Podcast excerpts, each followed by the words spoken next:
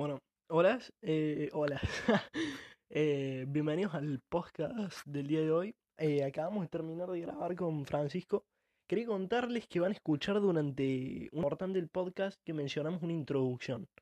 Eh, cuando lleguen al- cerca del final del podcast, ahí vamos a comentar que decidimos eliminar esa introducción. Yo decidí eliminar esa introducción porque tuvimos, tuve particularmente un cambio de ideas tan grande al- a lo largo del podcast con lo que me planteó él y con la, con la charla que se fue dando, que preferí eliminarla. Eh, entonces quédense con lo que grabamos. Eh, ya muchas gracias por escuchar y espero que lo disfruten.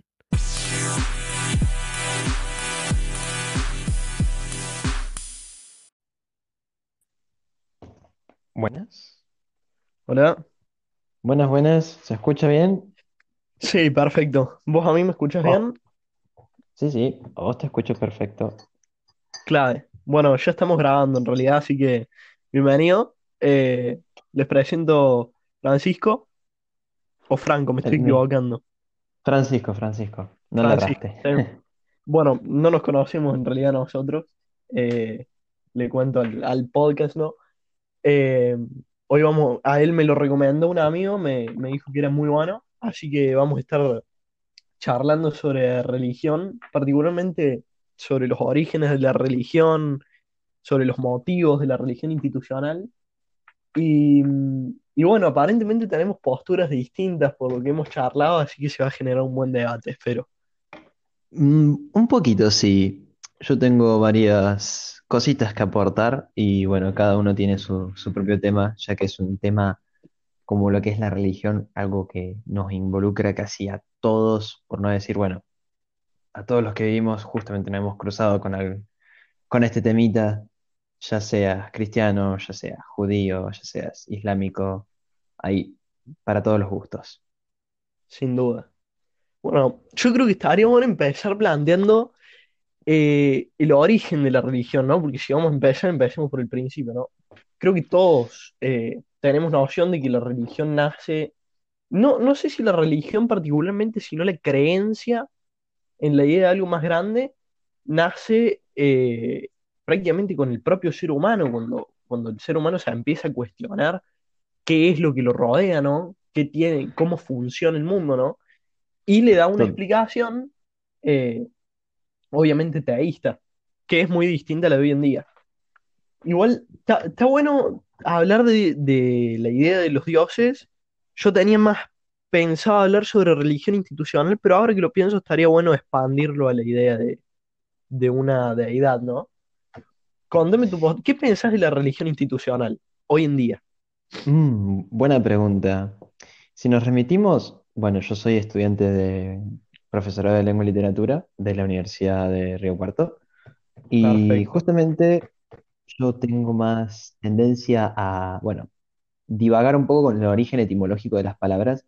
Y hablando sobre el tema de religión institucional, uff, y mira, yo fui toda mi vida a un colegio católico, católico apostólico romano, el típico de toda la vida. En- me cambié a, qué sé yo, segundo año a otro colegio católico, ligeramente un poco más estricto, uno era de una orden de franciscanos, el otro era de una orden de monjas, de hermanas terciarias.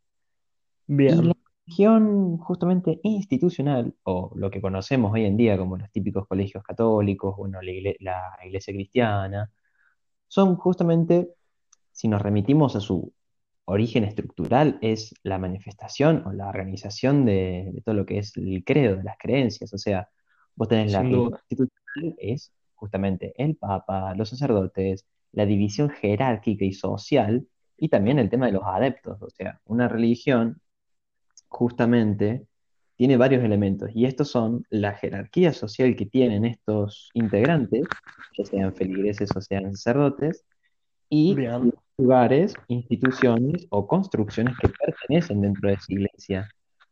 Bueno, de esta religión, mejor dicho, no iglesia. claro. Me, me parece un, un muy buen puntapié el que diste, eh, largar por, por el origen etimológico, justamente. La verdad no sé dónde, eh, cuál es el origen de la palabra religión en sí, pero bueno, también es un poco complejo definir qué es una religión en realidad. porque uno tiene una concepción de que un poco sectaria de la religión en realidad, y capaz que no es tan así.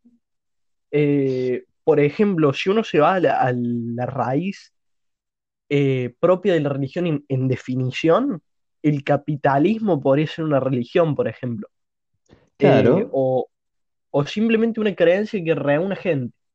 Ahora, ya yéndonos a la religión institucional, es como vos decís, tiene distintos elementos como la gente que la compone en sí, porque la religión institucional, no, en realidad nada puede existir sin gente, pero particularmente la religión institucional no puede.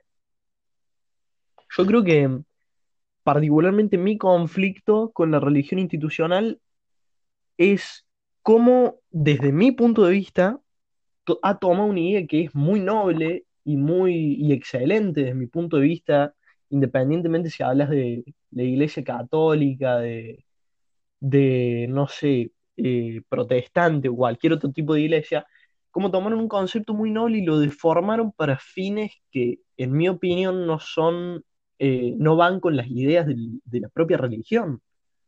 ¿A qué me refiero, no? Que esto es algo que hablé en la introducción, que yo la grabé antes, eh, sobre el hecho de que la iglesia, particularmente en la Edad Oscura, entre el 476, me parece que es, y el 1400, actuó totalmente en contra de los diez mandamientos que se le dan originalmente a Moisés, por ejemplo, ¿no? Pero, ¿cómo llega a ese punto? Esa, esa es mi pregunta. ¿Cómo llegamos a eso? ojo que ahí vos dijiste que la religión actúa en contra de sus valores o en contra de los mandamientos que predica Moisés. Y yo no creo que sea tan así.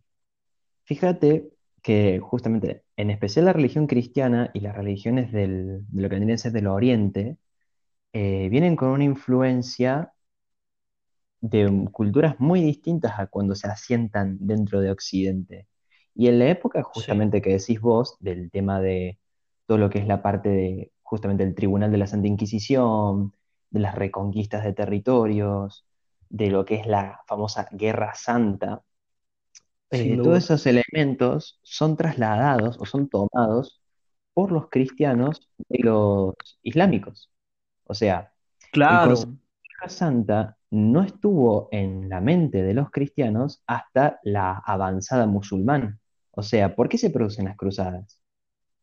¿Por qué el Papa eh, dice, vamos a ayudar a los bizantinos para que puedan librarse de los musulmanes y a su vez esto nos conviene tanto económica como políticamente.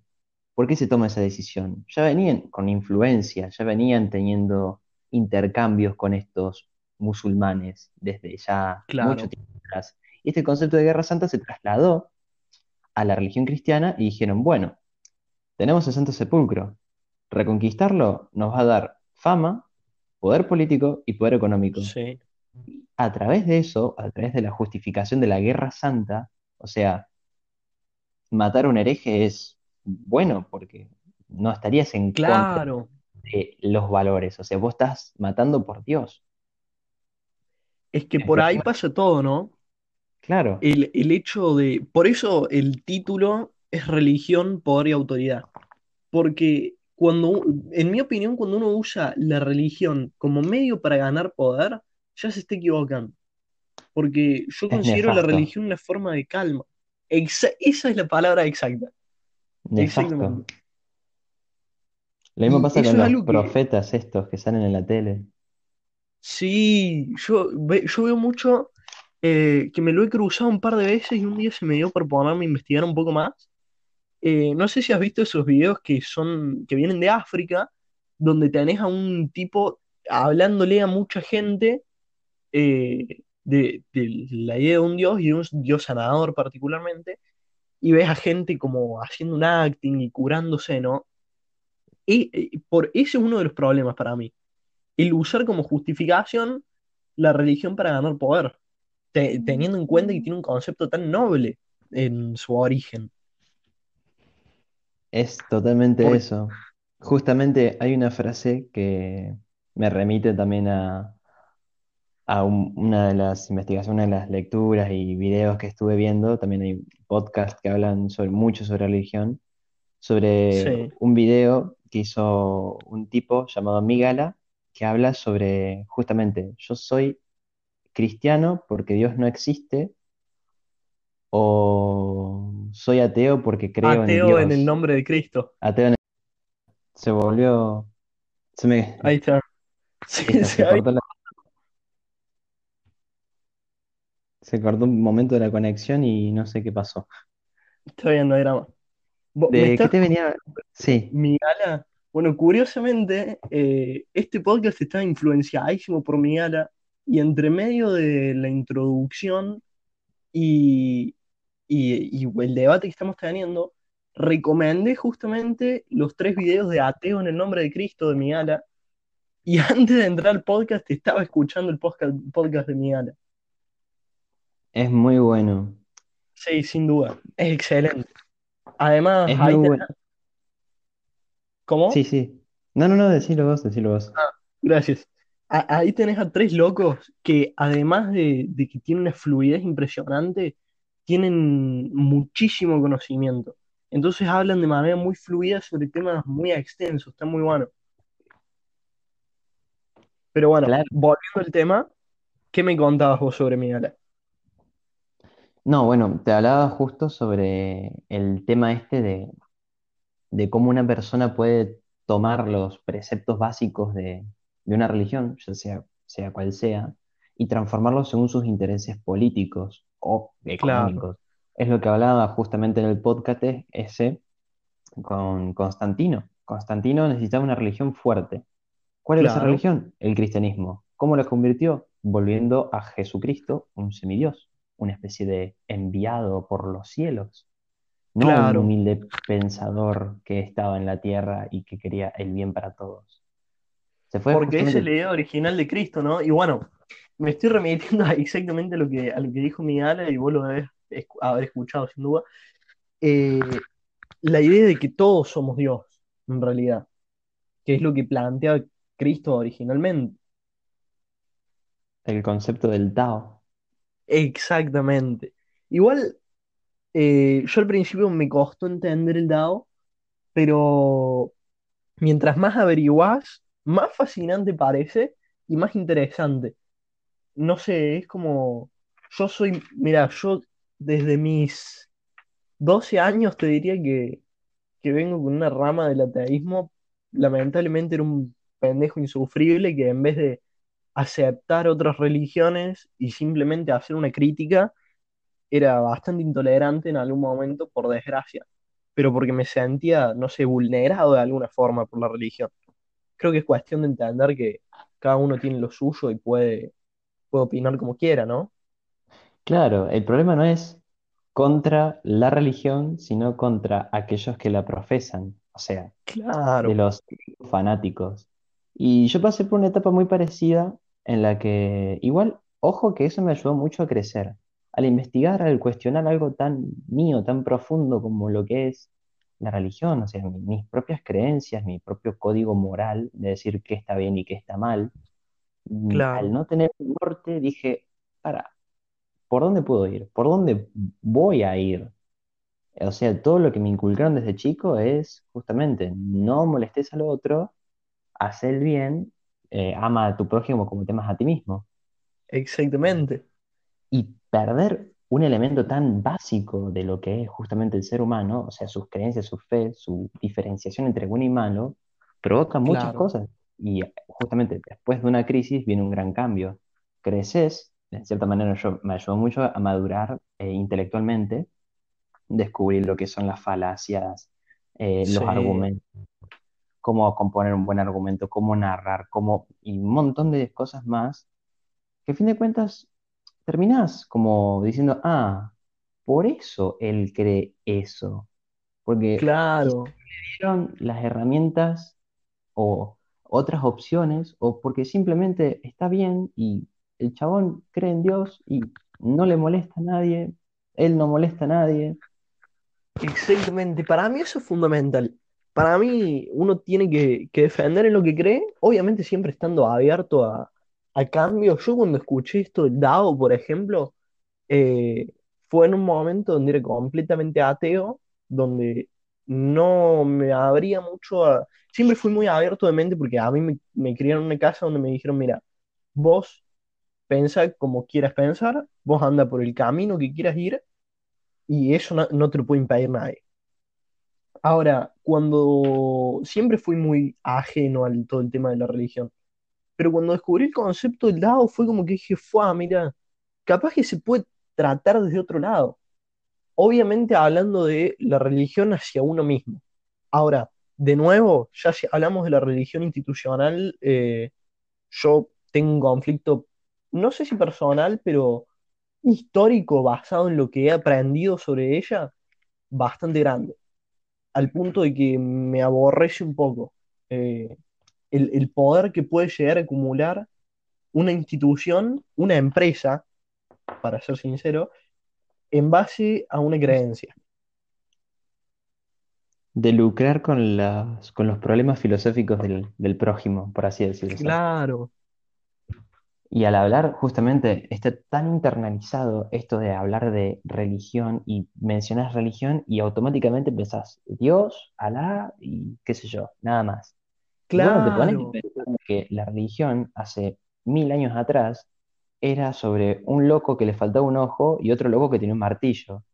O sea, no, no pasa sobre eso. Justamente religión es un término relativamente formado, creado para estos, estas creencias de, de Cristo, de Dios, de, Claro, de. Y, remitirnos al, al origen etimológico de la palabra sería como estar unido, o sea, religi- eh, religión, estar unido a algo, estar en comunión con algo. claro. Y bueno, la, si analizamos históricamente cómo el cristianismo fue avanzando y fue mezclándose y comiéndose a las otras re- religiones. Si Sin vos ves, duda. por ejemplo, justamente poemas como Beowulf, de literatura anglosajona, vos Mm, agarrás, cambias el nombre de Odín por Jesús o por Dios y es lo mismo. claro. O- Es eh, es que, muy impresionante. es que ahí está la cosa. Al fin y al cabo, si vos, eh, hablando de religiones teístas particularmente, porque dejemos un segundo de lado el concepto de que eh, un sistema económico puede ser considerado por, por la explicación de la palabra como una religión, el hecho de que al fin y al cabo todas las religiones van a lo mismo, a cuidar a quien tenés al lado, querete a vos mismo y no hagas el mal. También pasa mucho por esa idea de, de qué es el mal. Por eso a mí me cuesta a veces, bueno, eso es lo que estuvimos tratando en el, estuvimos, estuve tratando en el podcast pasado, me olvido de que no había gente. El hecho de si el ser humano eh, es o no malvado por naturaleza, que son las ideas que plantea Maquiavelo, que dice que el hombre desde su raíz es malo y, y tiende al- no solo a la destrucción de su entorno, sino a la destrucción propia. Y después está la idea de, sí. claro, y después está la idea de Rousseau, me parece que era, aunque la han planteado un montón, eh, que dice, no, el, el hombre es bueno, pero es la sociedad la que la corrompe. Cosa con la que yo personalmente no estoy de acuerdo. Y más si, bueno, esto estoy volviendo un poquito al podcast pasado, pero eh, más si uno analiza la, la historia del mundo, cómo se ha dado. Se ha dado que el ser humano está en un lugar, se mueve a otro lugar, destruye su entorno y, y se asienta. ¿No? Como pasó, por ejemplo, cuando el ser humano, como explica en un libro que cité que se llama De animales a dioses, que me parece muy interesante, que cuenta cómo cuando el ser humano llega a Australia, lo primero que hace es destruir todo lo que tiene alrededor. porque Para asentarse, pero porque está en sí, está en su naturaleza. No sé cómo lo veas vos, quizás vos tenés una concepción distinta, capaz.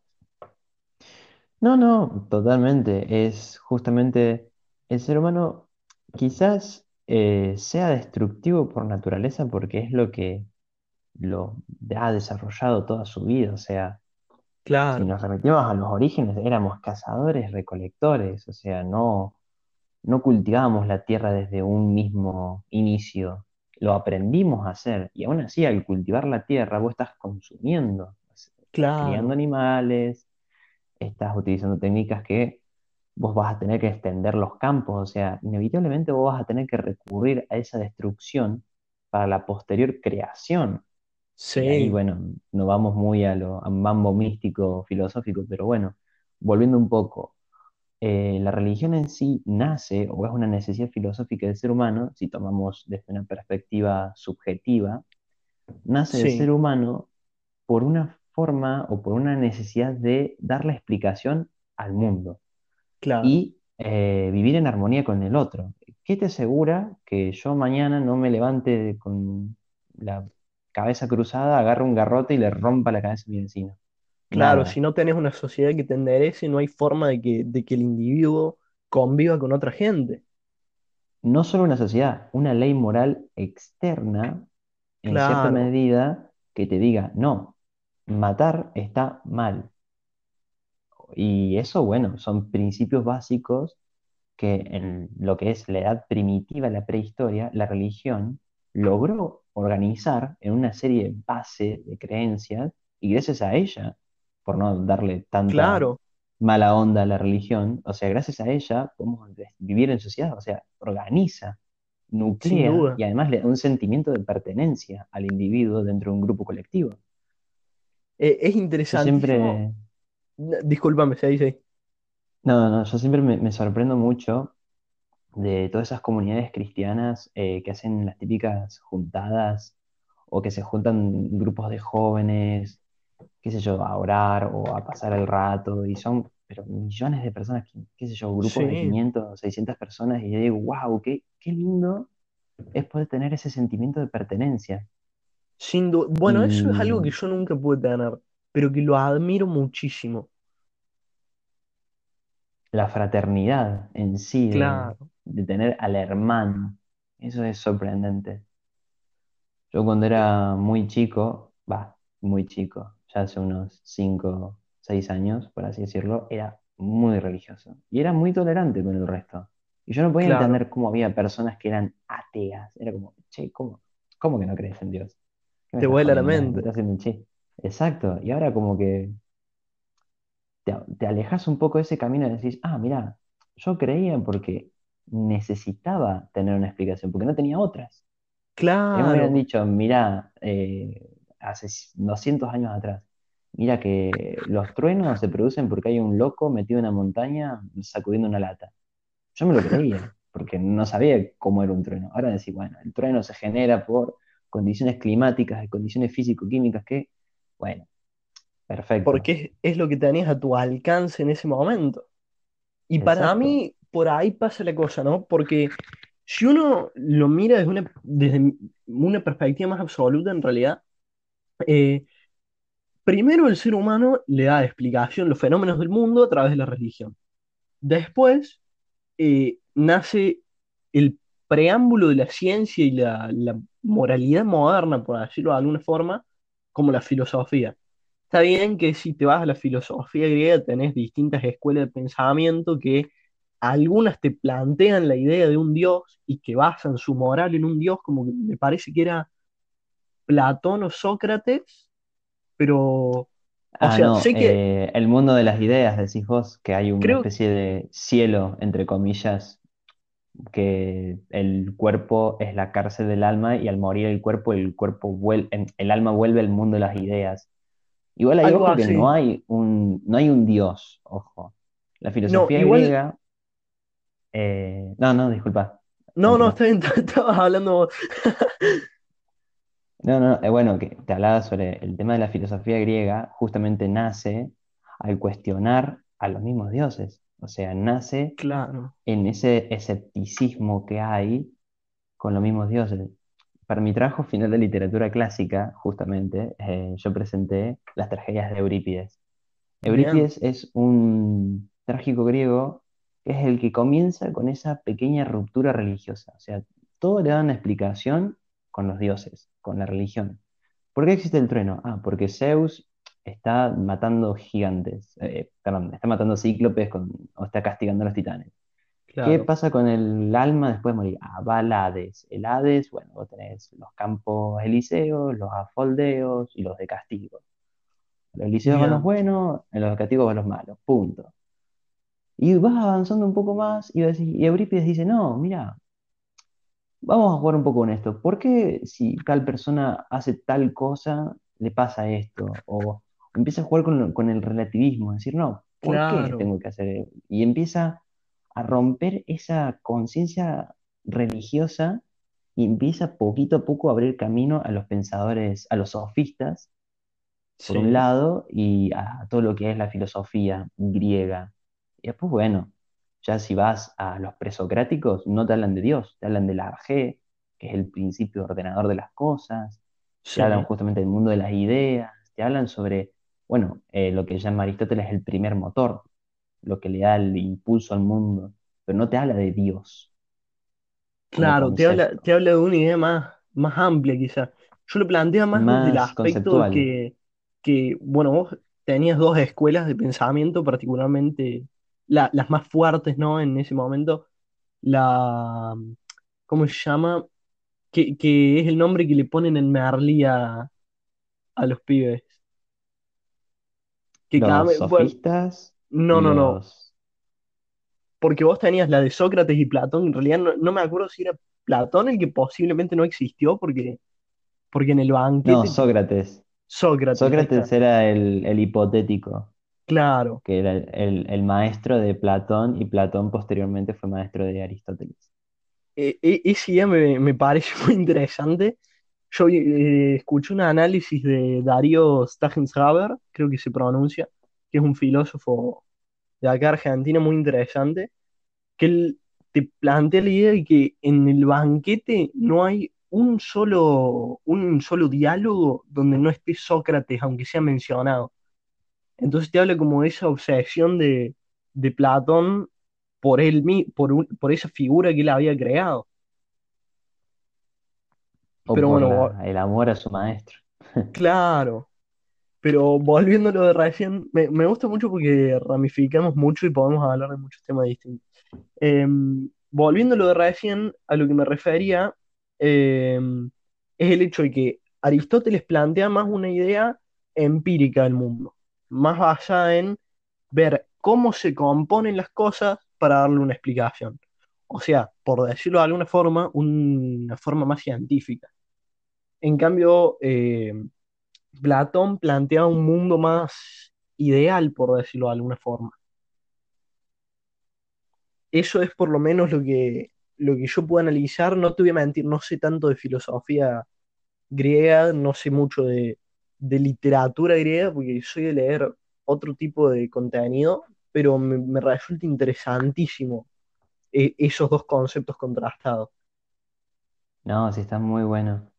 Eh, lo que hace justamente Aristóteles es traer un poco a colación todo lo que planteó Platón a un Mm, terreno un poco más físico. Cuando vos hablas de Platón, vos estás hablando justamente de que Platón parte del supuesto de que la persona, bueno, Platón justamente eh, remite a Sócrates, que claro, Sócrates dice, o sea, Platón pone sus palabras en la boca de Sócrates, que toda persona tiene que conocer el mundo eh, filosofando, se tiene que conocer filosofando.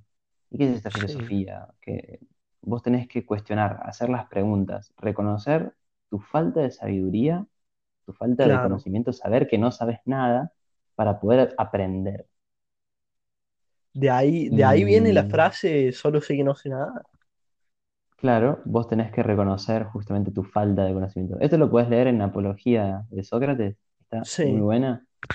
Y el banquete justamente es un tema muy interesante que es un diálogo que se habla mucho sobre los dioses. O sea, ¿qué es el banquete? El banquete es un, en realidad se llama simposio, que el simposio es un evento que sucede después de una comida en la que se claro. reparte el vino y se dialoga sobre un tema. Se tira un Como una tema especie de sobremesa. Exacto, una sobremesa. Y en el simposio eh, hay distintos personajes que no me voy a recordar los nombres a todos, que Mm, son justamente Platón, Aristófanes y un cómico que había ganado un concurso hace poco, bien, que no recuerdo el nombre. Bueno, y están hablando justamente sobre el tema del eros, el tema del amor, de cómo uno lo plantean como un dios, hablando justamente de religión, de Dios, cómo lo sí, plantean como un dios, y Platón dice, no, perdón, Platón, Sócrates en este, en este relato, en este diálogo, lo plantea y dice, no, no es un dios, porque Eros, amor, es eh, justamente un daimón, algo que está entre los dioses y los hombres. Y acá empieza a verse un poco el tema de, fíjate que lo que nos impulsa a nosotros a saber, esa necesidad de saber, es justamente algo que no es divino. claro. O sea, que está entre... Porque si ya es divino, ya lo sabe todo. Ya no tiene que saber más nada. Justamente sale esta idea de que Dios es omnisciente, O- omnipotente. omnipotente y, omnipre- y omnibenevolente. Claro. Y después tenés la paradoja de Epicuro y decís, ¿qué pasó acá? O sea, Exactamente. si Dios E- es omnipre... Eso, eh, eh, te vuela mucho la cabeza. eso iba a plantear, la paradoja de Epicuro me parece, creo que es una de las primeras que se cuestiona ese tipo de cosas, pero mm, yo creo que no hay vuelta que darle a, la parado- a esa paradoja. Obviamente, yo, a ver, para mí de entrada es imposible entender la idea de un Dios, porque vos no podés entender el infinito y no podés entender lo absoluto, porque en nosotros mismos no está lo absoluto. Todo, No. todo lo que pasamos, todo lo que vivimos es limitado de alguna forma. Entonces, la paradoja de Epicuro me, me resulta muy interesante por plantear esa idea de, es que de entrada es implanteable, el decir Dios es omnibenevolente, omnipresente y omnipotente. Porque vos ni siquiera podés entender eso, porque vos no podés entender lo absoluto de un Dios. Acá justamente traigo de colación algo de Descartes, de Descartes en Descartes. español, Sí, que no te puedo hacer la, la metodología de pensamiento que él tiene para justificar justamente la existencia de Dios, pero él parte de que nuestra idea de infinito, nuestra idea de absoluto y nuestra idea de perfecto está en nuestra mente. Pero justamente esta idea es imperfecta. O sea, sabemos qué es el infinito, pero ese concepto de infinito es imperfecto. Pero este concepto, al ser imperfecto, alguien debe habernos puesto al menos la conciencia de que existe algo infinito. Y ese claro. alguien es un ser superior a nosotros, que nosotros no podemos, en- no podemos comprender. Bueno, y ahí salta la típica pregunta, pero también nuestra concepción de Dios sería imperfecta. ¿Y ahí qué pasa? Y bueno, ahí lo dejamos porque si no vamos a hablar mucho de Descartes y se nos iría la cosa. Está Bueno, bien, pero volviendo al punto, es que justamente en nosotros tenemos la concepción del infinito, pero esa concepción es finita. ¿Y cómo le damos Claro. vuelta a eso? Es Y imposible. porque es un infinito adaptado a la, a la noción del ser humano. Totalmente. Por eso a mí me, me resulta muy complicado cuando, cuando volviendo al tema, ¿no? del- de la religión institucional, cuando la iglesia habla, habla del concepto del Edén, ¿no? Y ahora estoy pensando que voy a tener que reescribir toda la introducción porque siento que me quedó regresiva y me estoy replanteando un montón de cosas, pero cuando la, la iglesia juega con el concepto de, particularmente en, la- en periodo de la Edad Oscura, si vos nacés de esta forma, y, y antes de la, del Renacimiento, si vos nacés de esta forma, siendo tal cosa, vas a hacer lo que fue tu padre y lo vas a hacer hasta que te mueras. Y así van a ser tus hijos. Pero cuando te mueras y llegues al, al presunto Edén, al presunto cielo, eh, ahí Dios te va a recompensar eh, en base a cómo hayas cumplido tu trabajo, ¿no? Pero ahí planteo yo, ¿no? ¿Qué le importa a un Dios que es omnipotente, omnipresente y omnibenevolente, que ya lo vivió todo? eh, todo lo, lo que existe y ya modificó el universo de todas las formas posibles en las que lo puede hacer, ¿qué haces vos cuidando chanchos, por ejemplo? Por eso me está bien que un campesino del, mil, del año 500 no se va a plantear este tipo de cosas. Pero porque también la iglesia usa una forma de, de engaño prometiendo, digamos. Había algo en su momento que, que lo mencioné en la introducción que se llamaban los circos eclesiásticos o algo por el estilo. Básicamente iban con, con caravanas por los pueblos, eh, con eh, ventanales, por decírtelo de alguna forma, con estructuras de vidrio, mostrando eh, obras de arte, ¿no? Toda la belleza. Y la gente se quedaba fascinada por eso, porque claro, gente que vivía en un pueblito que nunca había visto ni una ciudad, estaban en otro mundo prácticamente. Me resulta impresionante cómo, cómo pudo ser tan inteligente aquellos que, que dirigían la iglesia para pensar eso. Algo tan simple. Jugar así con la mente de la gente, porque también es muy fácil jugar con la mente de la gente. Y es algo que se ve hasta en día. Los famosos, justamente cuando mencionábamos antes, los famosos pastores por tele. Claro, Y esto de hablar sobre religión, política e institución, eh, me recuerda, bueno, me recuerda, es justamente el modelo feudalista. sin duda. siendo feudalista, ¿cuál es el, lo que importa? La tierra. Y aquellos que son dueños de la tierra son los que tienen, por así decirlo, el capital, entre comillas. ¿Y cómo se Claro, sostenía esta estructura feudal? Vos tenías el rey y el rey tenía sus vasallos. Y esos vasallos, a su vez, tenían más vasallos. Y todo estaba unido por una red de vasallaje era o de piramidal. contrato. Exacto. Y en esa red estaba justamente justificado el por qué vos nacés campesino, creces Claro, campesino y morís campesino y tus hijos van a morir campesinos. ¿Por qué? La estructura estaba respaldada por la iglesia.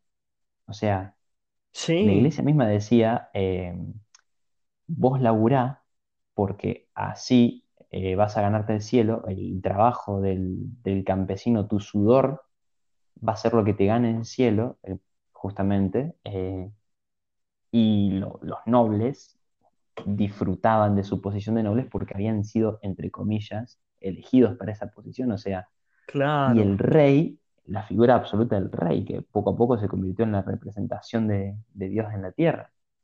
¿Y qué causó que todo esto se desbaratara? ¿Qué causó que el, el poder de la iglesia tan asfixia- asfixiante sobre la sociedad se resquebrajara? La el aparición, Renacimiento, no, mm, o vos te vas más sí, atrás. un poquito más atrás, la aparición del burgués. Ah, exactamente, La aparición del burgués le da vuelta toda la torta. ¿Por qué?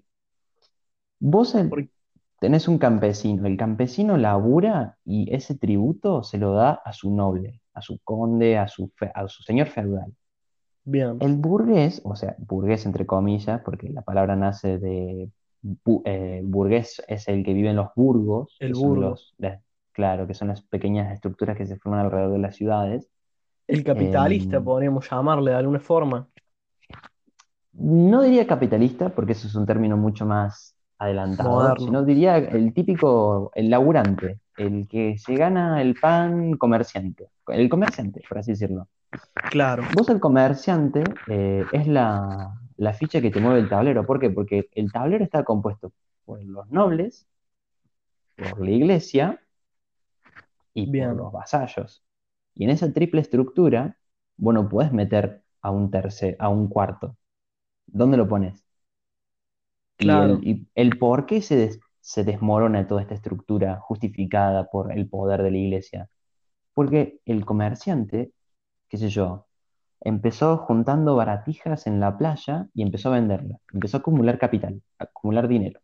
Y ese claro. dinero compra más baratijas, las trabaja y las vende. Y todo eso lo hace por esfuerzo propio. O sea, no tuvo ni Entonces no necesita la fuerza de un burgués, de un, de un intermediario de Dios, por decirlo de alguna forma, que, Claro, que no tiene una se justificación. O sea, él tiene que trabajar para poder comer. Y en ese trabajo Claro, constante, en esa, en ese crecimiento que tienen algunos, muchos acumularon mucho capital, mucho, mucho dinero, por así decirse, que son los sí, famosos primeros burgueses, que no estaban dentro de esta estructura y empezaron a tener casi tanto poder, entre comillas, poder no político, sino económico, inclusive rivalizando claro, con los nobles. Y vos decís, para, ¿y estos tipos en qué creían? Y vivieron toda su vida por su mano propia claro. no, Pero eso no implicaba, dijo, eso no implicaba que necesariamente no creyeran en la idea de un ser superior, sino que no, no, no necesitaban claramente. la idea de un, de un mediador, por decirlo de alguna forma. Claro, vos tenés a la nobleza, al rey, que estaban justificadas justamente por la, por la posición, por así decirlo, religiosa. Es decir, ¿por qué el rey es rey? Porque es el representante de Dios. Punto. Mm, Y Dios es Dios. Punto. No, no se cuestiona. En cambio, qué sé yo, el rey eh, se ve, no sé, rodeado por personas que lograron y labraron su fortuna laburando entre comillas, laburando, porque hay algunos que se aprovechaban también de otros y tomaban y decían, ah, mira, yo tengo contrato de empleados, o, entre comillas, empleado, tengo estos, estos chavales van creciendo, creciendo, creciendo, creciendo, y van empezando a armar su red de, su red de negocios, y empiezan a moverle la torta, es decir, para, ¿y dónde está lo importante? El poder político. ¿Quién tenía el poder político? Los nobles. ¿Y por qué eran nobles? Porque tenían la tierra. Y los comerciantes, claro. los burgueses, no tenían tierra pero tenían plata, tenían oro. Y con oro podían comprar tierra. Exacto. ¿Y qué pasaba entonces? ¿Quiénes son Sí, nobles y quiénes no son nobles? ¿Quién está dispuesto a entrar en la política o no? ¿Quién tiene el, el poder político? Y ahí surgen las comunas, surgen un montón de cosas, pero lo interesante es ver esto, o sea, cómo eh, el esfuerzo humano, o lo que se llamaría todas las principales corrientes humanísticas, sí, nacen desde la focalización del hombre que a su vez en las corrientes humanísticas tienen una raíz en, la en las primeras filosofías griegas o grecolatinas, que rompen un poco con la, con la idea de religión, claro. ¿Cómo justamente es desplaza con a ese la mediador? figura de, la figura de Dios como Mm. teocéntrico. Justamente como mencionas vos, el tema del renacimiento, no hay mejor ejemplo, de cómo el foco se cambió de Dios al hombre, Eso fue un punto de quiebre al total. hombre, ¿sí? Es el más grande cambio de la humanidad, o sea, Mm. Eh, y después tenés, qué sé yo, el origen del Estado moderno, la Revolución Francesa, la libertad de La Revolución Rusa libertad de, después. la Revolución Rusa, Que y también ya hablar de. Revolución Rusa es un, es meterse muy en lo moderno ya. Sí, sí, sí, sí. Pero, pero el tema de la No, para Revolución Francesa, mencionar, claro. Bueno, la Revolución Rusa fue lo que le dio el giro en el siglo XX a todo lo que iba a pasar después. Obviamente junto con la Primera Guerra Mundial, que a pesar de que en algún momento lo llamaron como la guerra que iba a terminar con todas las guerras, fue el origen de la mitad de la guerra del siglo XX. que después la primera se, fue la primera la que inició y la segunda la que lo terminó, o sea, Claro, y en realidad, muchísimo, sí, en realidad la primera inició la segunda, la segunda inició la llamada Guerra Fría, que no fue una guerra en sí, pero Estuvimos al borde del desastre nuclear varias veces, los conflictos en Medio Oriente, todo eso es un desencadenamiento de lo que pasó en la Primera Guerra. Y en realidad, imagínate que las tensiones que generaron la Primera Guerra era algo que venía de hace que 50 años, con- por todos los dramas que había entre Francia, Alemania, eh, el Imperio Británico, Y, y no es que mucha gente dice, ¿qué originó la Primera Guerra Mundial? Ah, que mataron al, al duque este, que no recuerdo el nombre. No, eh, al fue el, eh, Fernando, Fernando, exactamente. No, fue todo un- una serie de cosas que se fueron dando, de situaciones, que llevaron a una inestabilidad tal que se desencadenó un conflicto a nivel mundial porque mataron a un tipo. Y hoy en día, tranquilamente, con, con la situación que tenemos, podría volver a pasar. No creo que una guerra mundial, pero un conflicto a gran escala, sí. Y sí, y bueno, fíjate cómo anclamos, cómo justamente hablando de un tema como lo que es la religión, pasamos a hablar de la guerra mundial, o sea, como la Claro, religión es un aspecto tan intrínseco del ser humano, tan nuclear, por así decirlo. Sí, yo tan propio. considero, claro, yo considero la- la- a la religión como no, o, qué sé yo, una, un sistema de creencias, un sistema de dogmas. No, no, no. Yo considero la religión como una especie de necesidad filosófica del ser humano de creer en algo. Si vos sos Claro, ateo, decís, bueno, mm, no, no es que no tengas una religión, sino es que no crees en, en un Dios, pero vos crees en algo. O sea, vos le decís a un ateo, claro. che, matar está mal, y te va a decir, sí, sí, matar está mal. ¿Y por qué está mal? Y porque, porque está mal, o sea, ¿cómo vas a matar a otra persona? Es lógico. Pero ¿por qué? Claro, yo creo que eso pasa por la, por la, bueno, justamente volviendo a la idea de, de Maquiavelo de que el ser humano nace malo y la sociedad lo endereza, es la sociedad la que, la que le plantea al ser humano el hecho de, no, vos si querés vivir, porque sos eh, un ser que necesita de los otros para poder subsistir, vas a tener que trabajar en equipo y no vas a matar a tus, a tus iguales. Entonces, claro. de ahí nacen varios. A mí una vez me hicieron un planteamiento, creo que fue mi abuela, me dijo, si vos no tenés a Dios, ¿qué razón tenés para no matar al que está al lado tuyo y, y sacarle todo lo que tiene? Y bueno, porque la Porque propia sociedad, claro, la propia sociedad entendió que para subsistir necesita del prójimo. Y aún así sigue teniendo errores como son el comunismo, el socialismo y el capitalismo propio. Este, Hablando, sa- saltó el, el, el, el- ¿cómo es? Eh, la ideología del podcast. claro, y es RD. poco. No, igual yo estoy, actualmente estoy muy en conflicto con, conmigo mismo ideológicamente porque tengo un amigo que, ¿cómo decirlo? ¿Viste lo- a lo que la mayoría de personas con tendencia hacia la izquierda llaman facho? Que en realidad es un, un concepto mal usado porque yo he escuchado gente decirle facho a alguien de- por ser de derecha y eso es en sí no entender qué significa ser facho. Em, Sí, sí. pero tengo un amigo que vos podías decir que, que era re facho. Y el loco empezó a investigar un montón de cosas y dijo, amigo, yo soy socialista. Y un día nos cayó con ese planteamiento y nosotros nos quedamos como, como, hermano, ¿en serio nos ¿Qué? estás diciendo?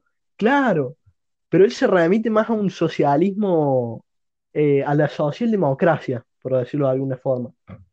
Que, y él me mostró no algo que, funciona. y depende de cómo le explique, porque él me, él me Sí, decía, sí, pero los países nórdicos son socialdemocracia. Sí, sin duda.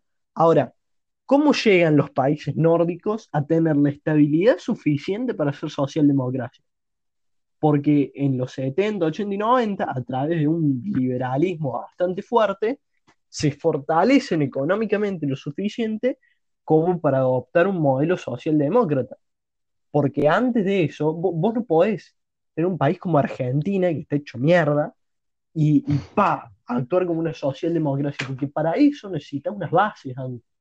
necesitas dinero, Claro, cosa necesitas que el socialismo no te va. Bueno, bueno. Disculpen, Y no me peguen. nada. Sí, sí, ya saltó muy, muy al toque. Errores humanos como el socialismo. Nada, mentira. Va a salir mi vieja con un cuadro de Alberto y me va a pegar una trompa en cualquier momento. No, No, acá, en, en casa no, en casa no son tan así, pero nada, igual tienen. mi vieja siempre me dio muchísima libertad de pensamiento que yo agradezco mucho la, los padres que me han tocado, eh, pero ella es súper kirchnerista, así que, pero no, está bien, cada uno cree en lo que considera correcto. Claro, justamente. Ah, justamente hablando de creencia, hablando de religión. Y bueno, hablar de religión, hablar de creencias es hablar de fe, no es algo suje- eh, sujetado a la lógica. Vos decís, eso, yo creo en Dios. ¿Y quién es Dios? Y es un señor con barba que vive en el cielo. claro, eso Bueno, ya es para mí errarle a la idea de que es un Dios, porque un Dios, que, que hay un concepto de la, de la filosofía que es el hecho de que Dios no está en un lugar, Dios no es alguien, sino que Dios es, por, por su propia característica de omnipotencia. Claro, no Dios podés- es el que es. Cla- claro, Dios, Dios es. Vos no podés darle un cuerpo a Dios. Vos no podés darle ideales a Dios. Porque Dios es. Porque todos somos Dios en realidad. ¿Qué es lo que plantea el Dao? Pa, me quedé re flasheando.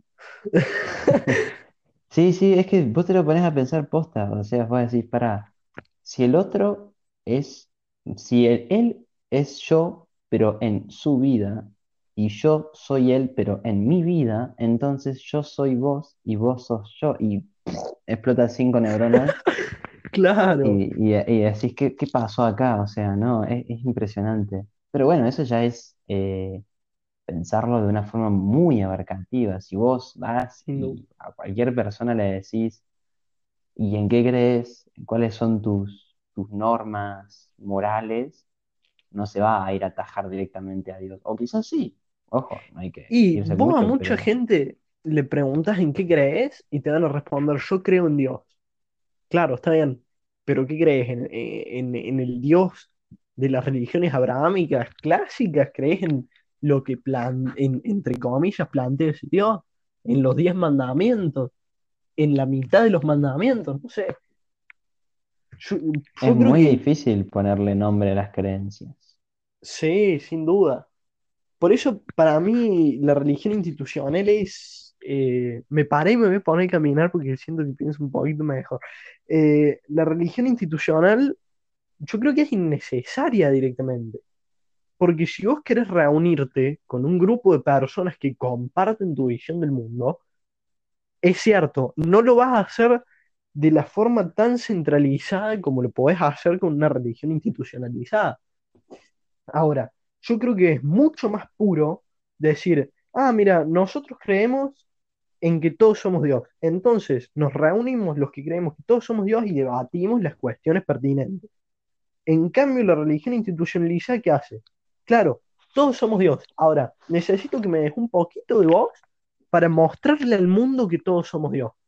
Y ahí para mí está el error. Eh, eh, porque también es algo puro del ser humano. Para mí es una forma de, de conseguir poder y capital. Es, es una empresa al fin y al cabo. Yo te ofrezco un lugar donde vos podés estar cómodo y vos a cambio dame tu fe. Exacto. Y esa fe la usás como querés. Y el diezmo, ojo. El No te olvides diezmo. del diezmo. No te olvides del diezmo. Bueno, Y- ¿y cómo acumuló la iglesia lo que tiene? ¿Cómo? A- a- hermano, el, el Vaticano, no me quiero remitir a esa típica frase de es un palacio de oro, pero es un palacio de oro. Y más, allá que eso, sí. para mí, para mí más importante que el propio, que el propio Vaticano, las bóvedas del Vaticano que no están abiertas al público, que nadie sabe todo lo que hay ahí adentro, es un- una cantidad de conocimiento para la raza humana que está resguardado. Y no sabemos cuándo vamos a poder tener acceso a eso, probablemente nunca, porque creo que lo van a destruir antes de poder entrar ahí. Eso me parece terrible. sí. Pero yo lo planteé en la introducción, yo lo planteé eso desde el punto de vista de, si ya sabemos que fue terrible lo que hizo la Iglesia Católica en algunas épocas de, de la historia, ¿qué podrá haber en esas bé- bó- bóvedas, iba a decir, bóvedas para que no quieran que lo veamos? Y no te hablo de conspiraciones místicas de la, be- del el 666, de la bestia, te hablo de, de cosas físicas, cosas reales. Me, Claro, un me da hasta miedo, te inframundo. diría. Claro, no, Un portal al infierno. Doom, No, mentira. Doom Eternal. Claro, un flaco con una escopeta ahí cagando a tiro. Nada. Claro. Eh, Sí, yo, mira, no sé si la religión institucional sea innecesaria, quizás en esta época sea innecesaria, de cierta forma, Claro. ojo, porque tenemos las redes sociales, porque tenemos internet y porque yo puedo justamente conectarme a las eh, 4 menos 5 de la mañana a charlar con vos en un podcast, justamente hablar de religión. Pero Claro. en épocas anteriores, y no te digo hace 2000 años, no, no, no, hace 100 años atrás, la cosa era, era necesaria, o sea, vos necesitabas organizar gente Sí, para que hagan cosas. Y justamente la religión como precepto básico es justamente la satisfacción o la felicidad del ser humano. Y vos decís, bueno, yo a través de, la, de una iglesia, de una, de una capilla, una colecta de alimentos lo reparto en un barrio carenciado. Buenísimo, Hmm, joya.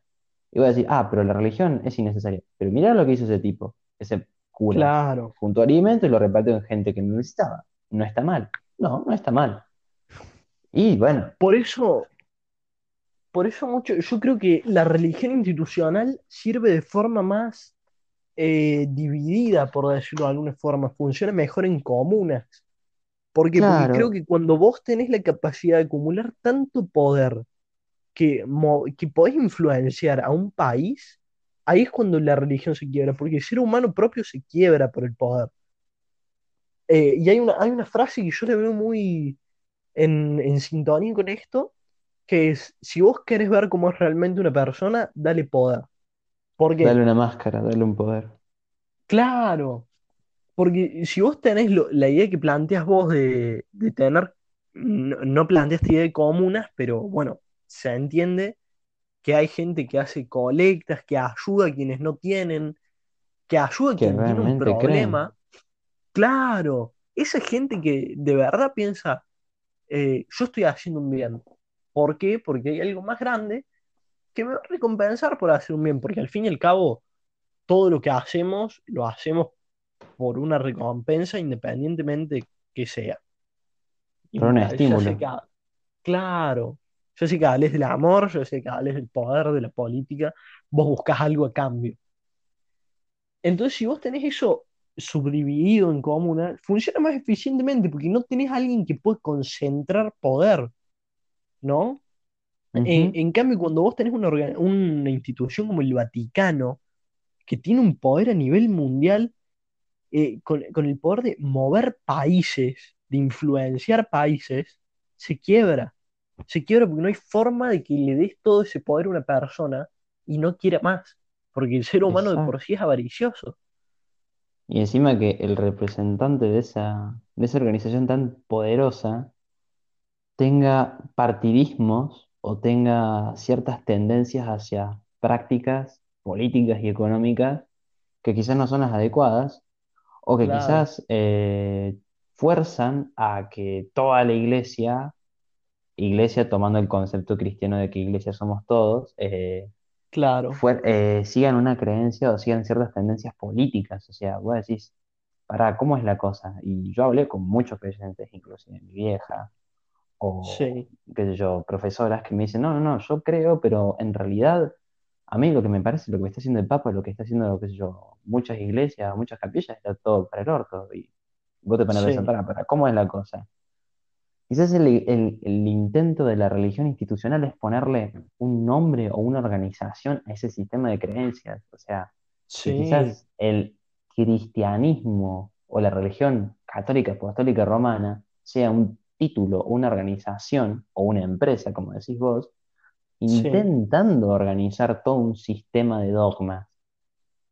Hoy bien, en día nadie te va, qué sé yo, si vos, qué sé yo, no sé, no, tenés sexo premarital, nadie te va a venir a tocar la puerta y te decir, che, lo que hiciste está mal y te vamos a castigar claro. prendiéndote fuego en la hoguera. No, al En Argentina, en Argentina, exacto. Porque si vos haces esto en el Oriente Medio, sí, quizás no te prenden fuego, pero, exacto, quizás no te prenden fuego, pero bueno, pasan cosas.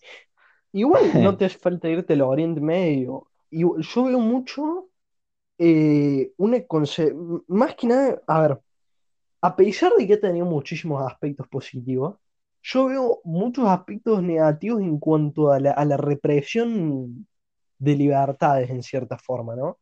En cómo eh, ese, ese, eso que ha quedado de las épocas pasadas de la iglesia, cuando, cuando estaba mal eh, estar vivo más o menos, eh, cualquier cosa que se saliese de, de los diez mandamientos, ¿no? Por ejemplo, el sexo premarital, por ejemplo, cualquier... Vos eso lo ves hoy en día, porque yo veo muchos chicos, chicas, que no tienen ni idea de educación sexual porque sus padres le tienen miedo a eso por una, idea planteada por ese, esa organización institucional, Que es mejor la algo, abstinencia que el aprendizaje. Claro,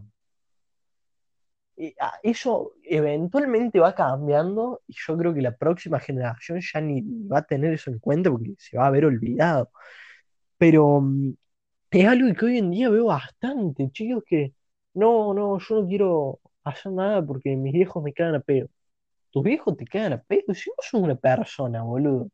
¿Qué, qué tienen que ver tus viejos? ¿Por qué tus viejos tienen que interferir en tu vida? Po- Es cierto que eh, la, la figura del padre y de la madre tienen un poder que es bastante complicado de, de pasar por encima, pero al Mm. mismo tiempo, yo a mi viejo un día le, le planteé, mira, está todo bien con que vos me digas lo que quieras, pero yo soy una persona y vos a mí me tenés que tratar con el mismo respeto que yo te trato a vos. Si no, no esperes un buen trato de mi parte. Y ahí cambian un montón de cosas. Ya me estoy yendo a otro tema. Disculpa si me voy por cualquier lado, pero No, no, está bien, lo podemos enganchar de cualquier forma. Acá está la magia de la edición y vos sabés, Claro. Eh, no, bueno, justamente la idea de, tomando la, de nuevo el tema, la de- idea de poder, la idea de figura paternal, Dios mm, Padre. O sea, vos tenés la figura de Dios Padre, claro, todopoderoso, creador del cielo y de la tierra. ¿Por qué es Dios Padre, Dios paternal? Dios nos cuida, nos protege. ¿Y y es quién quien da es vida. es quien da vida? ¿Y quién nos cuida en los primeros momentos de nuestra vida? Nuestros padres. Inclusive Claro. tiene cierta lógica o cierta, por así decirlo, similitud o alguna forma que Y va de la buscar. mano, Va de la mano. totalmente. Ahora, a mí yo creo que me resultaría muy interesante el si los bebés pudieran hablar. Yo algo que planteé en el podcast pasado eh, es que si un bebé tuviera la fuerza y la capacidad para hacer mierda a un ser humano, eh, lo haría sin dudarlo. ¿Pero por qué? No porque eh, el bebé sea un hijo de puta, que lo es en cierta forma, porque el bebé tiene una curiosidad intrínseca que necesita eh, suplantar de alguna forma, que necesita eh, suplir. En cambio, cuando vos vas a un chico de 5 o 6 años que ves que tortura un bicho, que ves que tortura un animal, el nene tiene conciencia de lo que está haciendo. Entonces ya es otra cosa. Pero volviendo a la idea de, de un padre, por, por eso es que yo decía que, bueno, yo no, Maquiavelo decía lo de que el humano es malo. Pero volviendo a la idea de un padre, eh, a la idea de, que un- de si un bebé pudiese hablar, eh, sería muy interesante preguntarle a un bebé de dónde cree que viene. No creo que te pudiese responder incluso si pudiese hablar porque no tiene el- el- la concepción formada para responder una pregunta siquiera. Pero me resultaría muy interesante saber qué responde, porque no me puedo imaginar una respuesta. Y ya de por sí que un bebé te pueda responder algo, sería muy interesante porque es literalmente un lienzo en blanco. O sea, Sí, en el caso de, hablando muy hipotéticamente, vos, eh, cuando hablas con un nene chiquito, los nenes te hacen preguntas que en un principio parecen estúpidas o sin sentido, pero vos te detenés un momento y vos decís, apa, para, ¿por qué pregunto esto? O justamente la, típica pregunta de nene de ¿por qué le tenés miedo a tal cosa? No, porque le tengo miedo. ¿Y por qué tenés ese miedo?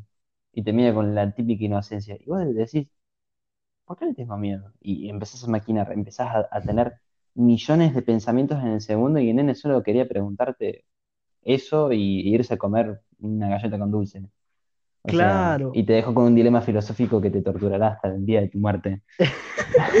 Y, y bueno, ta- también está la idea de que el miedo se induce, Exacto, el miedo al pecado.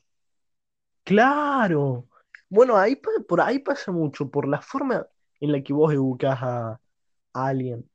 Por eso yo en mis primeros años, hasta los 9 10 años, fui totalmente religioso, ¿eh? Al punto que yo me costaba dormir y en silencio eh, me rezaba un Padre Nuestro y después me iba a dormir porque yo es lo que mis abuelos particularmente me habían enseñado que estaba bien. Pero cuando fui creciendo y fui haciéndome otros cuestionamientos, mi pensamiento fue, y hasta el día de hoy más o menos es, simplemente yo no necesito para mí mismo la idea de un, de un ente superior. Ahora, de nuevo, la idea de Dios no pasa necesariamente por un ente superior, sino que todos somos Dios.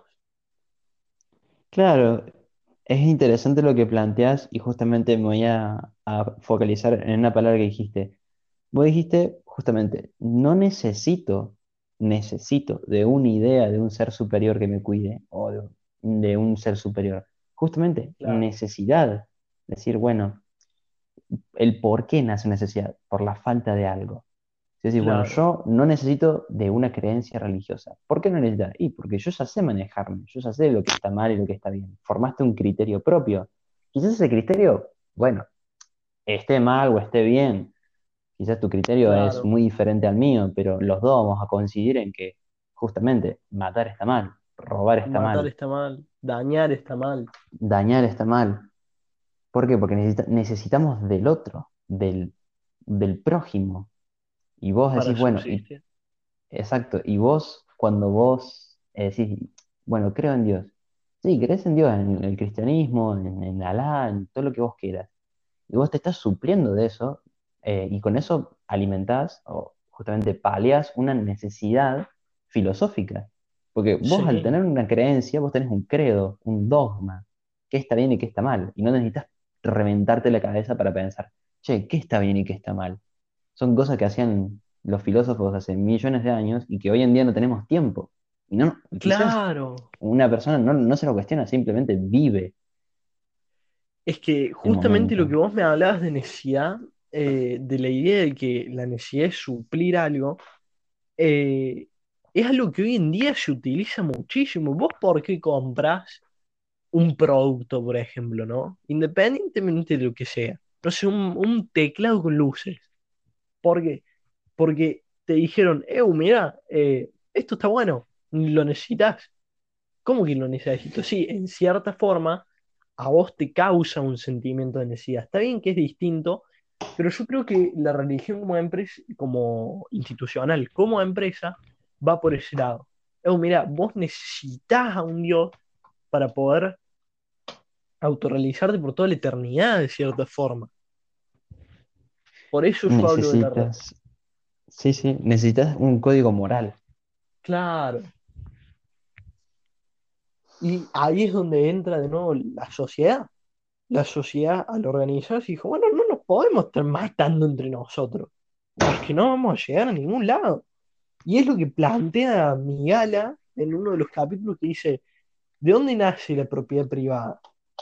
Del loco que dijo, bueno, esta es mi tierra, le puso una reja alrededor y encontró gente lo suficientemente boluda como para que le creyera que esa tierra era suya y que estuvieran dispuestos a defenderla, a cambio obviamente de una compensación. Y ahí les creó una necesidad, les creó la necesidad de asentarse en un lugar, les creó la necesidad de tener un, un suministro de comida diferente y una forma de vida diferente a la que ya tenían. Exactamente. Y bueno, esta idea de la propiedad privada, del esfuerzo propio, Sí, va un poco disonante frente a esta, esta imagen de Dios que todo lo otorga y todo lo da y todo perdona. Sí, ¿Por qué se, se realiza la, la famosa Revolución Francesa con un matiz un poco ateo, entre comillas? O sí, sea, de la libertad de culto, la libertad de expresión, la libertad de prensa, la libertad humana, la igualdad frente a la ley, de por qué todos somos iguales frente a la ley. porque somos humanos.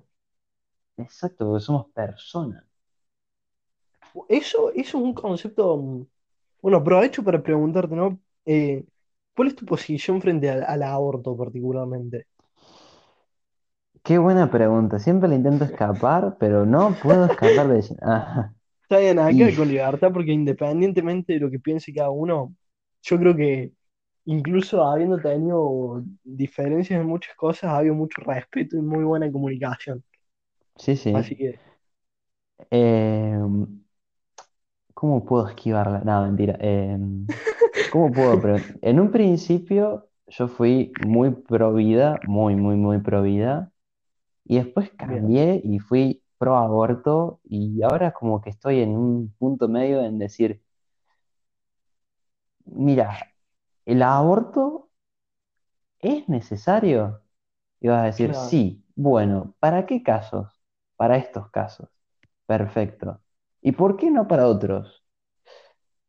Y yo creo que el debate terminaría degenerando a un punto en el que se hable directamente sobre lo que está en el vientre. ¿Es o claro. no es persona? ¿Es o no es un ser humano? Y eso ya pasa Ahí de ser una la cuestión. discusión, exacto, pasa de ser una, una discusión económica, eh, moral, eh, religiosa, y pasa a ser una cuestión más que todo filosófica. Es decir, Sí, si es humano, si es humano, lo estás matando. Está mal, punto. Si no es humano, claro. que no pasa nada. Por lo tanto, está bien. Ya dejó de bueno, ser una, una discusión sobre si es o no una vida, porque que es una vida ya lo sabemos. es Ahora, una vida. Puede morir, por lo tanto está vivo. Es lógico. exactamente. La cuestión es, es esa, ¿no? Yo, me- eh, para mí es muy complicado, yo estoy a favor, eh, en muchos casos, no en todos, particularmente creo que no es responsabilidad del Estado financiar eso, particularmente en Argentina, porque no, no se podría, incluso queriendo. No, En, no, no tenemos ni plata para bancarnos a nosotros mismos, querés bancar claro, y con todo esto del coronavirus estamos hasta las manos porque la El crisis que país se se prende viene fuego. No, que el país, boludo, el mundo. El 2000, la mundo sí crisis se... del 2008 se nos va a cagar de risa al lado de esto.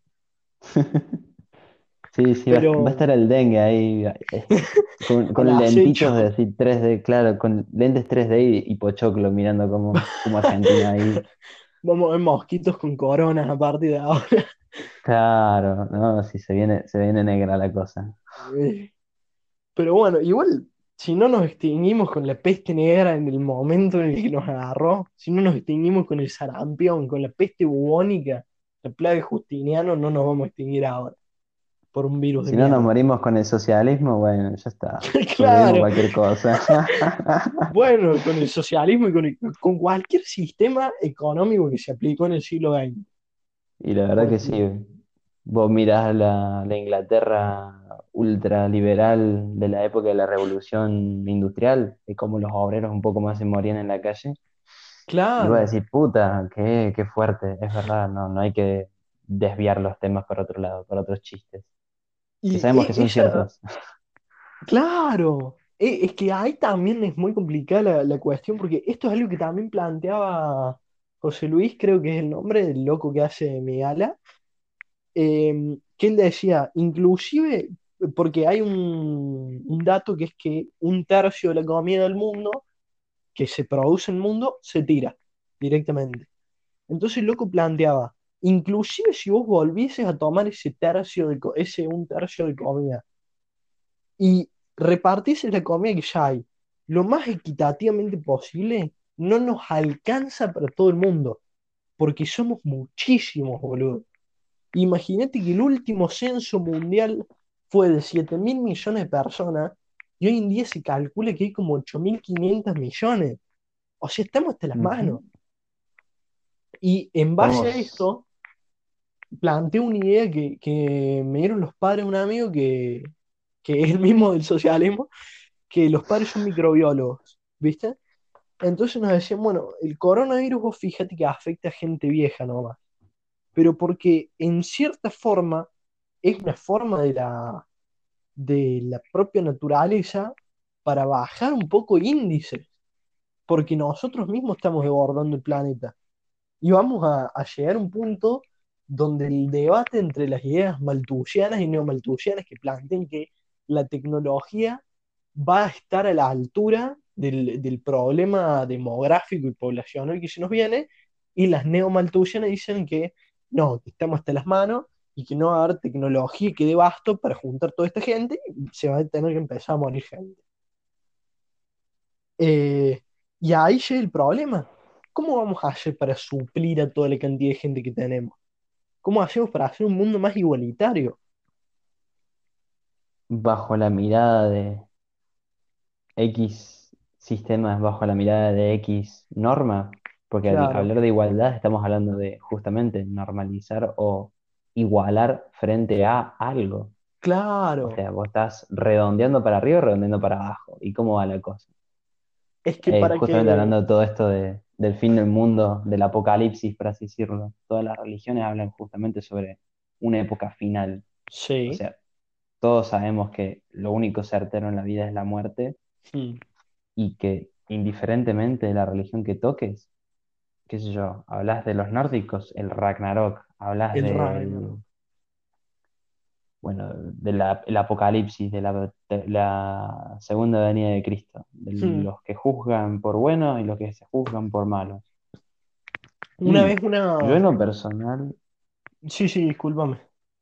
no, no, no está bien. Eh, yo en lo personal, yo creo que la, que la tecnología, que todo lo que hacemos puede llegar a suplirnos. Sí, yo estoy de Porque acuerdo. todos los días, todos los días, indiferentemente que vos intentes hacer algo, la gente se muere. Sean choques, sean Sí, enfermedades, sean disfunciones normales. Y eso es algo que no vas a poder cambiar. porque además tenés un sistema tan grande que yo ahora me había puesto a pensar, eh, una, el chico este me plantea, bueno, en vez de tener países más grandes, con líderes más grandes y gente que controle más cantidad de territorio, hagamos países más chicos, más tirados, claro, más tirados por la idea de comuna en cierta forma, ¿no? Está bien que él es de Chubut, tiene, tiene bien arraigado el concepto de comuna, pero, Sí, pero ahora me doy cuenta que tiene razón. ¿Por qué? Porque es lo mismo que el ejemplo que di de el Vaticano y la Iglesia. Si vos tenés una sola persona que concentra mucho poder, esa persona se corrompe. En cambio, si vos tenés más divisiones, podés generar inclusive más mercado y puedes hacerlo más eficiente. Ahora, ¿dónde está el problema de esto? Vos tenés ciertos bienes, ciertos servicios que requieren de países grandes para poder funcionar. Porque si vos dividís Estados Unidos en los 50 estados que tenés, eh, ¿cómo, cómo haces industrias como la industria espacial? ¿No? Y no, no veo una forma factible de que todo el mundo se una de una forma equitativa para tener los mismos objetivos. Y ahí, y exactamente. ahí te vas al comunismo. claro. Y también el hecho de que si vos, por ejemplo, buscas la optimización, intentás descomprimir, descentralizás, haces pequeñas comunas, esas pequeñas comunas a la larga, si son prósperas, van a crecer. ¿Y qué Claro, pasa cuando algo crece? Se expande. para Y expandirse volvemos al mismo problema. tierra. Exacto. Y volvemos al mismo problema. Crece, se expande, lo dividimos de nuevo. Crece, se Claro, expande, lo dividimos de nuevo. Y así. y estamos en un ciclo sin fin. Y así, bueno, hasta llegar al ¿qué punto donde la tierra entera sea una ciudad gigante. Y ahí no podés vivir más. Exacto. Hasta que venga una plaga de un buen coronavirus y se lleve puesto todo. Claro, un par de mugrientos. No, Y todo, em- todo empezó, incluso este podcast, por un chino que se comió un murciélago. Madre. claro. Bueno, eso, eso es muy interesante, todo el tema de, la, de las entropías y cómo eh, un, de, el efecto mariposa, está, no me salió el nombre. Como u- una situación muy pequeña que uno piensa que es una boludez puede llevar a cosas tan grandes. Suponete que el coronavirus nace porque un chino se comió un murciélago en un mercado de Wuhan que está en mal estado. Eso llevó a, el declive de la economía mundial, boludo. Es impresionante cómo funciona el mundo. Exactamente. Y vos pensás que también adjuntando esto al tema de la, de la religión del poder, que todo esto surgió porque justamente Constantino emperador de Roma, dueño del imperio, uno de los imperios más grandes del mundo, dijo, uh, mira, la cosa se nos viene fea, vamos a institucionalizar esta religión. Claro, Y terminamos con esto. Y vos decís, ¿cómo es? Claro, cómo todo tiene que, entre comillas, ver con todo sí, y cómo los matices, inclusive hay mucha gente, hablando de esto de la enfermedad, que considera a este virus como una plaga divina que sí. purgará a los pecadores, una- un castigo de Dios. Y vos decís, güey, loco, pará, ¿qué te fumaste? Bueno, a mí No, una, no. una, la posta, encima a las 4 y 20, ay, justo. No, em, Sí, una amiga me explicó una vuelta, una chica del conservatorio que es muy religiosa, cómo era toda la historia de que, de la segunda venida de Cristo, ¿no? De cómo, de cómo durante un par de años eh, Satán iba a reinar la tierra, después iba a volver Cristo. Ya no me lo acuerdo tan bien porque tipo era complejísimo en cierta forma. Pero me resultó impresionante eh, el decir, está bien, va a pasar todo eso, pero ¿qué necesidad tiene el ser que es Dios para hacer todo eso? Yo creo que es que trato, iba a decir, yo creo que si existiese algo como un Dios, no, no le interesaría eso. Ahora, vuelvo a, Dios no es algo que vos puedas decir que existe, porque Dios es. exacto. Y Es- tomando en cuenta de que él es consciente de todo, él ya sabe cómo van a suceder los hechos. claro, Inclusive sabe que si las cosas se ponen feas, él lo va a poder solucionar y va a estar tranquilo de que lo va a solucionar. Si es claro. que tomamos esta concepción más, por así decirlo, rigurosa con las tres categorías de omnisciente, omnipresente.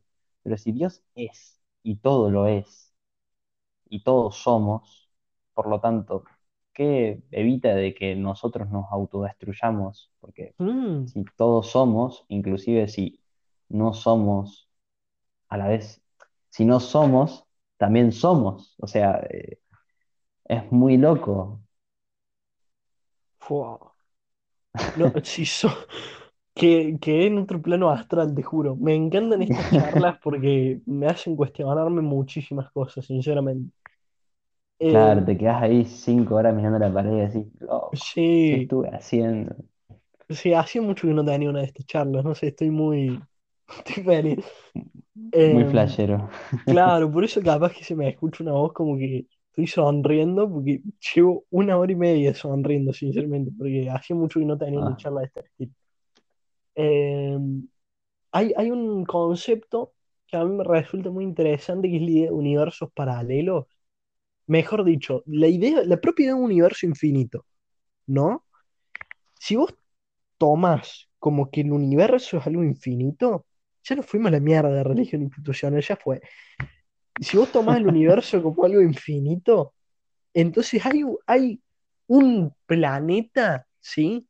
Que puede estar o a una distancia que no va, no va a alcanzar el ser humano ni replicándose millones de millones de veces, en la que sos la misma persona, pero tenés bigote capaz, ¿me entendés? Donde todo esto se da como está dando, pero vos estás sentado en la silla un milímetro más a la izquierda o un milímetro más a la derecha, y así, así, así. Entonces, O inclusive ese mundo eh, es todo lo contrario, donde hay cielo y tierra y donde hay tierra y cielo. Y el agua es verde y el cielo es rojo. Y el socialismo Y- sigo siempre lo mismo. Sí, sí, sí, sí, sí. Claro, y Pero, vos decís, bueno, y eso me, me trae una, una pregunta muy interesante. Y en el caso hipotético de que existieran estos universos paralelos, ¿por qué no podría existir Dios? claro, eso estaba pensando. Y ahí, y ahí yo planteo el, el tema de que es tan absoluta la idea de Dios que tendría que haber como, uff, es que se me escapa, te juro. Tendría que haber una instancia del universo, o podría que Dios existe y no existe al mismo tiempo. No, Una, eso no es posible, porque Dios es. Y claro, si es, no es. Bueno, eh, cosas de términos locos, pero sí, Dios es Él y al ser también es el no ser. Claro, Por lo tanto, es, es- el todo se compone por lo que es y lo que no es. Por lo tanto, Dios también es y no es.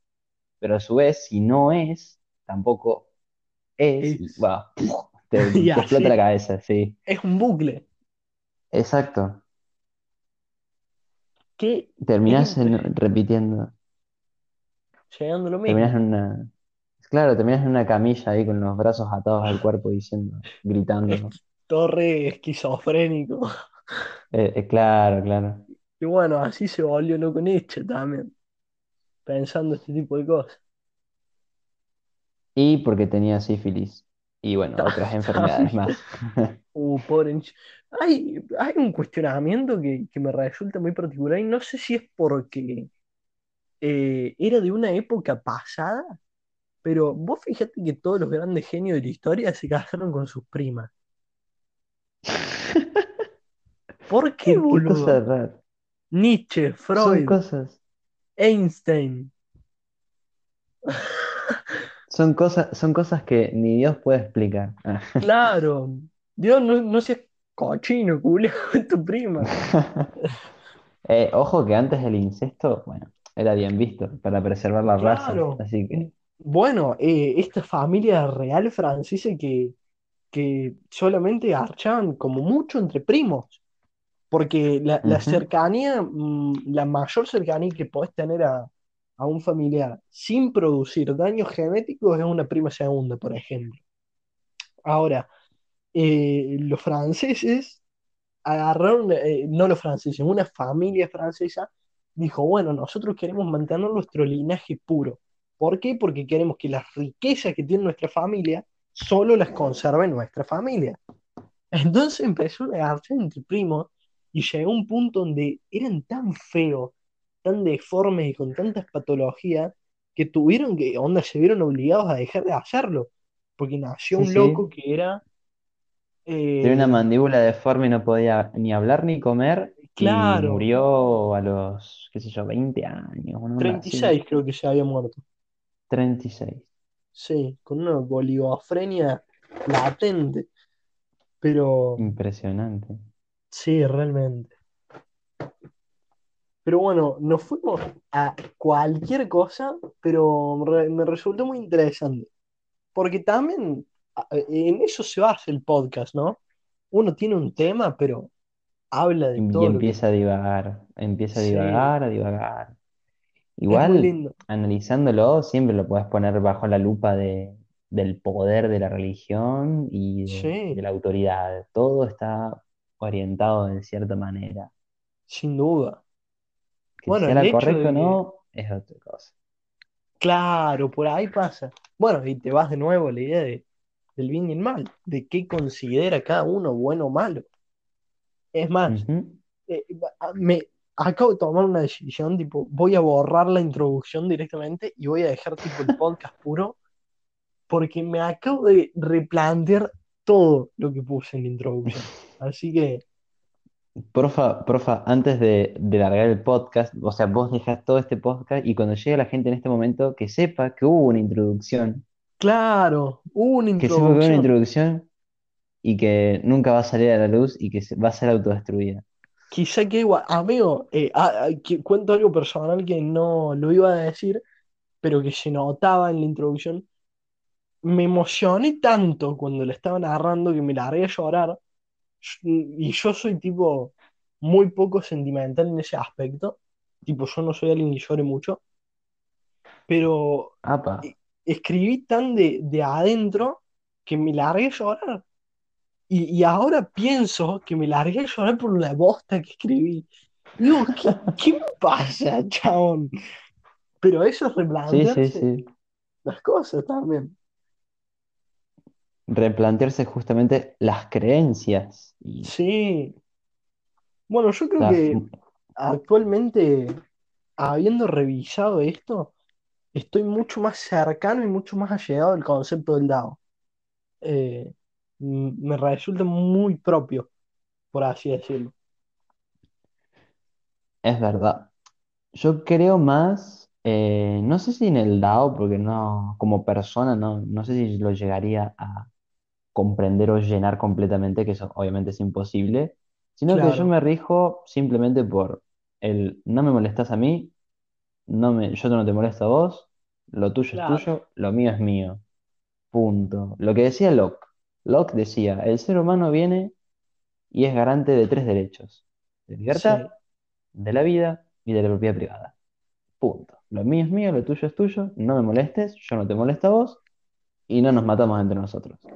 Como, como está. dijo San Martín en algún momento, seamos libres y lo demás no importa nada. Claro, que seamos Bueno, libres, sí que importa demás, en realidad, pero bueno, lo, lo demás viene aparte, junto con la libertad.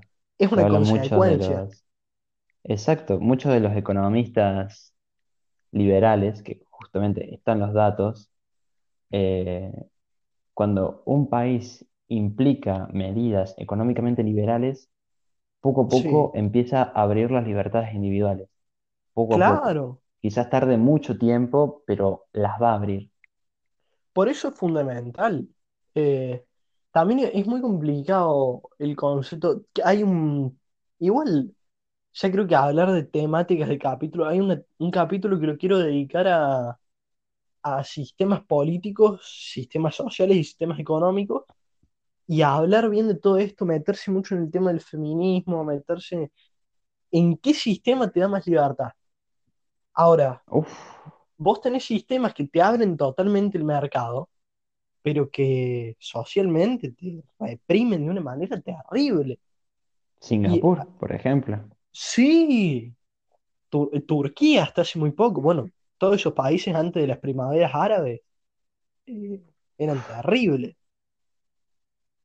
pero, Ni mm, hablar.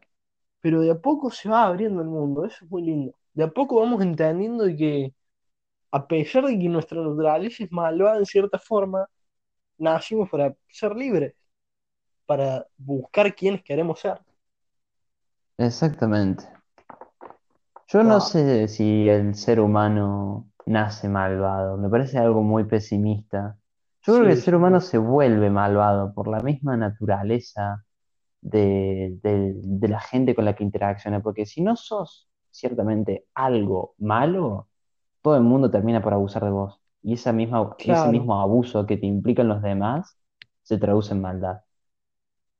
Bueno, esa, esa es en, no totalmente, pero en cierta medida el- lo que plantea Rousseau. Yo ahora lo que se me está ocurriendo es que quizá en su origen, en su forma quizá un poco más primitiva, el ser humano, y pre, pre comuna, pre sociedad, el ser humano era malvado por, por una forma de necesidad de destrucción, por decirlo de alguna forma, eh, y al mismo tiempo de creación. Eventualmente la sociedad lo corrige, pero esa misma sociedad se corrompe a sí misma por la propia naturaleza del ser.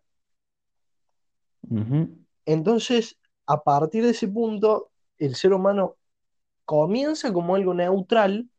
¿Por qué? Porque no nace en el mismo entorno, no nace con la, con la misma fisonomía propia, porque el cerebro cambia.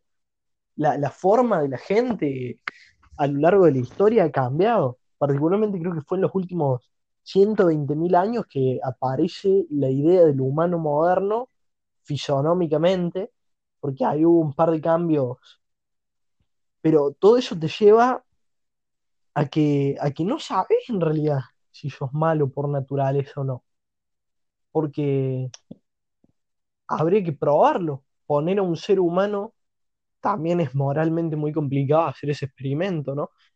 Pero poner un ser humano en una sociedad construida desde cero.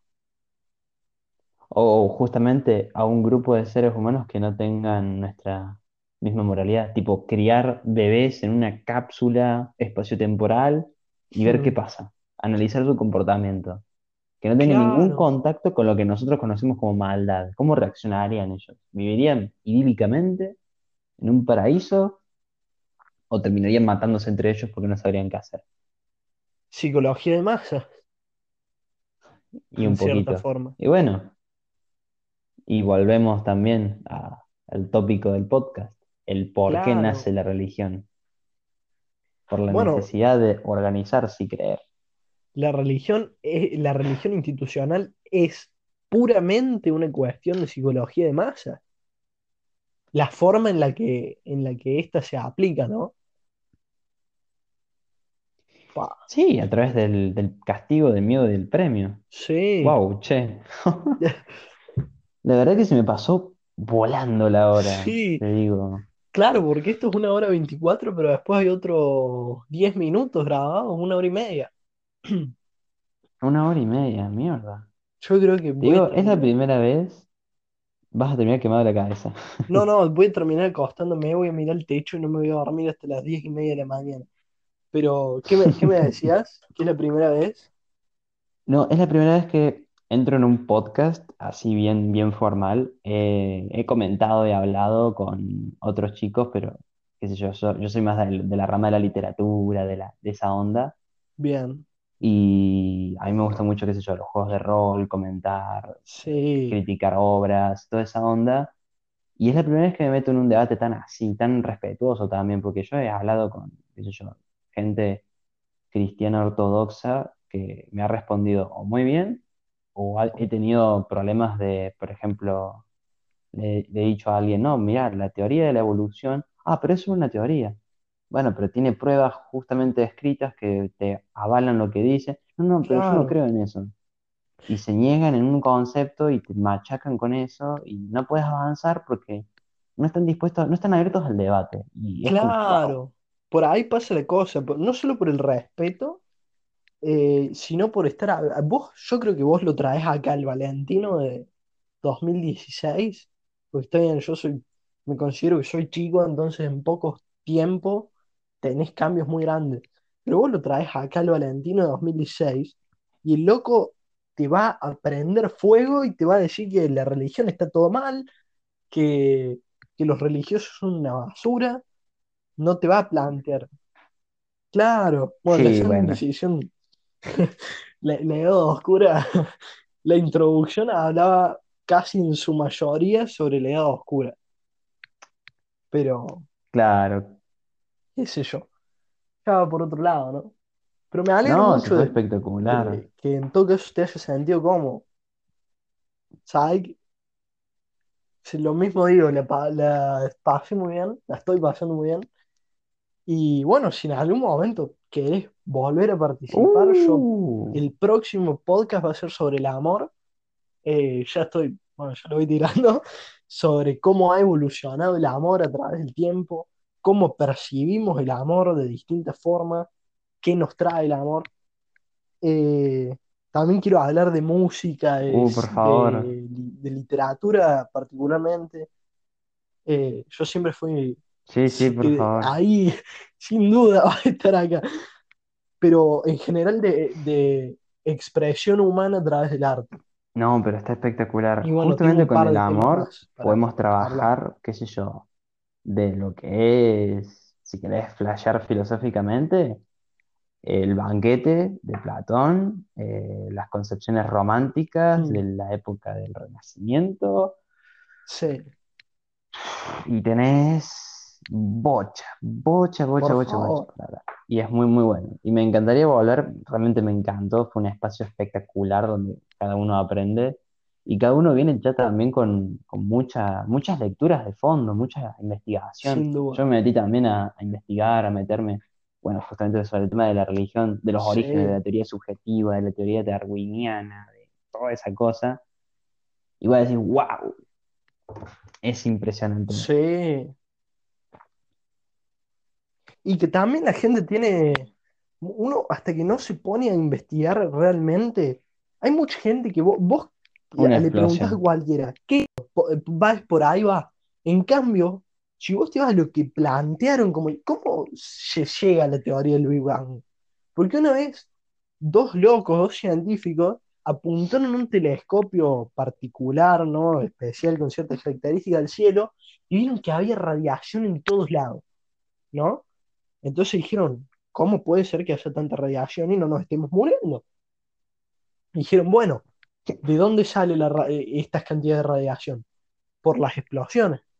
Entonces, empezaron a armar toda una concepción de que la forma moderna, por decirlo de alguna forma, del universo, viene a partir de una gran explosión. Pero no es que el Big Bang fue el origen del universo, sino que es el origen de la etapa actual en la que está el universo. Claro, Eh, y vos no sabés si, la, si el universo existió antes o después. claro, porque tampoco podés entender realmente la concepción de tiempo, Eh, bueno, el tiempo es algo creado por el ser humano para sin medir, duda, es una, es una idea creada. sin duda Y que, bueno, cómo bueno, estar toda la noche hablando, chabón. sí, sin Un duda. gustazo. Sin duda. Igualmente, ¿eh? Yo creo que lo podríamos ir dejando acá, pero tranquilamente podría estar horas hablando, Sí, sí. pero ya vamos a volver. Espero, bueno, si alguien se ha quedado hasta acá, hasta el final del podcast, espero muchísimo que, que les haya gustado. Yo particularmente le pasé muy, muy bien. Eh, Igualmente. Es, fue un placer hablar y si se puede, me pasás, yo comparto por todos lados donde se pueda sí, sin duda. y de paso, bueno, si hay una próxima oportunidad ya vendré un poco más preparado. Menciona, si Ma- querés, tu Instagram, así por si alguien te quiere seguir. eh, mi Instagram es fmasuf, así como con Z, fmasuf, y es bastante simple. Y qué sé yo, también me pueden encontrar con, por Discord con el mismo nombre de Hotfix, que es un nombre, un nickname de usuario, pero me llamo Francisco, estudio letras, por eso soy tan hippie. Y, y bueno, Y bueno, nos así- vemos en la nos próxima. veremos en, el próximo capítulo. Muchísimas gracias, bro. Suerte. No, gracias a vos